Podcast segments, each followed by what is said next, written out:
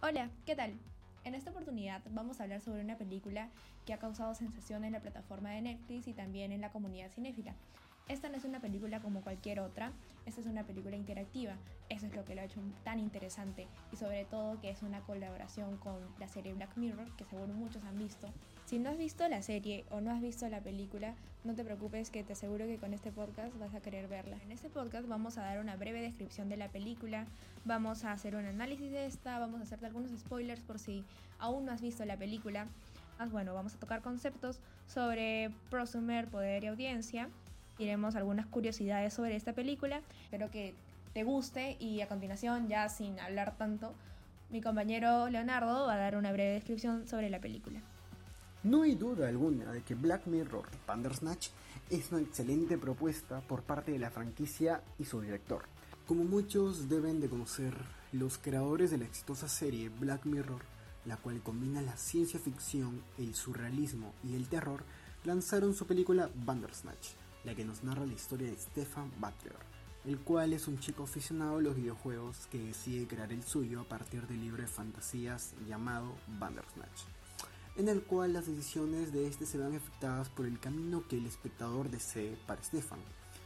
Stefan cumple su sueño al ser contratado por la compañía Tuckersoft y trabaja con su ídolo Colin Ridman, el cual es un exitoso programador de videojuegos. Pero es aquí donde decidimos si Stefan logra el éxito o el fracaso. Esta película está ambientada en los 80s. La historia se vuelve un poco simple si no contamos los finales y los desenlaces. Esto es lo que llega a ser la esencia de la película, porque hasta cierto punto llega a ser muy atractivo y adictivo al tratar de conocer cuáles son todos los finales posibles para Stefan. Aunque existen ciertos finales, los cuales llegan a ser un tanto burdos, como una pelea con la psicóloga, y otros más alocados, como el viaje psicodélico que tienen Colin y Stefan. Aunque a ellos podemos agregarle los easter eggs que podemos encontrar en la película, como el hecho de poder encontrar una opción en la cual eh, los personajes dialogan sobre que son una creación de una serie llamada Bandersnatch de Netflix. Sin importar el camino que llegas a escoger, la misma plataforma te va brillando al final de la historia. Incluso si llegas a escoger una opción una y otra vez, las decisiones se llegan a alternar. Así que debes tener mucha paciencia si es que decides sacar todos los finales de esta serie. Es muy interesante lo que dices, Leonardo. Bueno, a continuación vamos a escuchar a Alejandra. Hola, mi nombre es Alejandra Camasca es imposible no notar que Bandersnatch nos trae una nueva propuesta en contraste a lo que se está acostumbrado a ver en series televisivas o películas, donde poseen un final definitivo. Lo nuevo que trae es la opción de dirigir, por medio de tus elecciones, el rumbo que tomará la película. Bandersnatch nos permite romper con este ejercicio de fidelidad que se le concede a la película, que es el de aceptar un solo final. En este sentido, se nos otorga la libertad para escoger un final determinado. Conforme avanza la película, las decisiones serán cada vez más importantes, desde que el personaje principal, Stefan, elija qué cassette escuchar o qué cereal comer, a decidir si él o Colin, el personaje al que idolatra, se lancen de la terraza, llegando así a consecuencias nefastas. Pero, ¿será cierto que se nos otorga un libre albedrío para dirigir la película?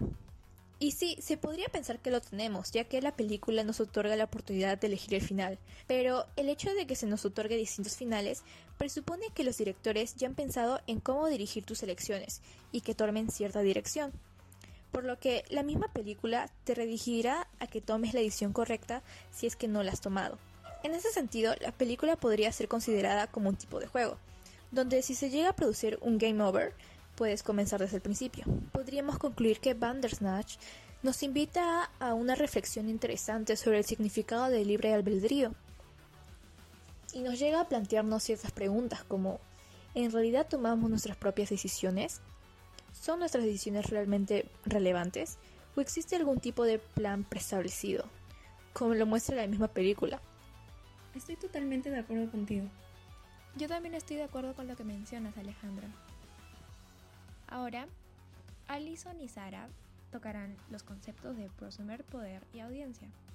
Yo soy Alison Quispe Cruces. Entre las teorías nos podemos topar con la del panóptico, en el que el protagonista se da cuenta que es vigilado y que, además, alguien o algo toma decisiones por él, a lo que luego se refuerza con el hecho de las líneas temporales, donde él empieza a recordar cosas, como lo hizo con el pequeño proyecto de Colin al principio. A lo largo de la historia vemos cómo el protagonista lucha y hasta incluso se abstiene a seguir con las órdenes dadas, pero el poder que influimos en él es incluso mayor que unas simples órdenes, puesto a que influimos en sus creencias y desbordamos su percepción de la realidad. Por otra parte, Castel afirma que los medios no tienen poder. El poder se encuentra dentro de nuestras mentes y en cierta parte es lo que la película busca transmitir, pues deja a criterio del espectador la trama de la historia. Sin embargo, algunas decisiones apuntan a una misma opción, es decir, sí o sí, limitando el poder del espectador, con el fin de no alterar en exceso las ideas originalmente planteadas. También se da el poder que se ejerce en el trauma, con la relación al proyecto, que esto también influirá en los medios de comunicación y cómo los demás percibirán el juego, puesto a que si el trauma es violento, se refleja con el videojuego y le pondrán una crítica muy mala. Pero si pasa algo abrupto, como lo puede ser la muerte del protagonista, el juego tendrá un avance distinto. Hola, mi nombre es Sara Sotelo.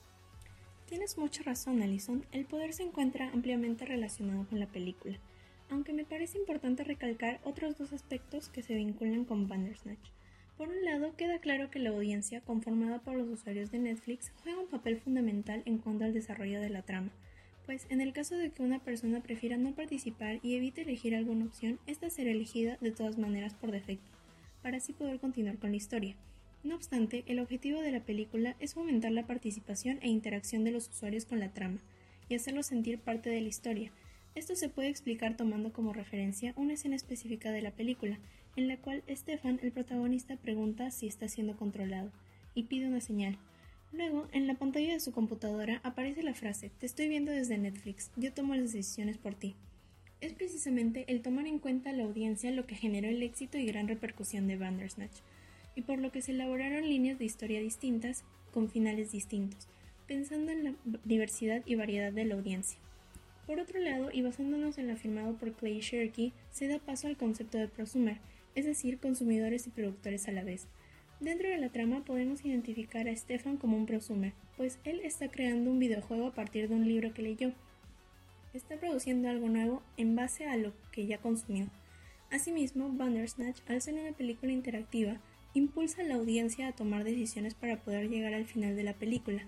Pero, al existir múltiples finales, las decisiones que haya tomado cada persona va a dar como resultado una historia propia, pues si bien las opciones que se le brinda a la audiencia han sido configuradas y seleccionadas por los guionistas previamente, son los consumidores de la película quienes ahora también pueden ser productores de la historia de la misma. Por ejemplo, dos personas obtienen el final en el que el videojuego es todo un éxito.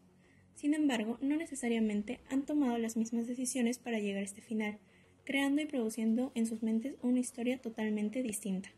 Hola, soy Fabiola Roldán y yo voy a hablar de las curiosidades. El nombre de la película no fue creado por los productores, sino que es el nombre de un juego de los 80. Te cuento que en realidad los finales no son solo 5, sino que hay gente que ha encontrado más, hasta 12, pero los oficiales son 5. Ahora te quería comentar que el símbolo que te dan a escoger entre Netflix y hay una especie de casita, no sé cómo llamarlo, pero el símbolo que dan a escoger no es nada nuevo porque ya aparece en el episodio 2 de la segunda temporada de Black Mirror. Algo interesante es que al momento de tú darle la opción para reproducir la película, te aparece que la película dura una hora y media, pero en realidad cuando eliges diferentes opciones eso puede cambiar. Algo que tal vez no sabías es que esto de las películas interactivas no es algo nuevo porque ya se presentó antes con la película del gato con botas. Los productores de esta película pensaron que iba a ser sencillo, pero no lo fue Se requería de mucho tiempo y análisis, pues las tomas aumentaban al considerar las opciones tomadas. Los productores confesaron que tuvieron que grabar el triple de material de lo habitual. La trama en realidad es bastante simple, lo interesante es la elección de opciones que no es muy común. Como último punto, me gustaría decir que se podría comparar con lo que hizo Julio Cortázar con su libro Rayuela, pues hay diferentes formas de leer ese libro. Dos mil años más tarde. Hola, ¿qué tal? Em, ¿Qué dije otra vez? película Banders. Banders. El río para dirigir. bla, bla, bla.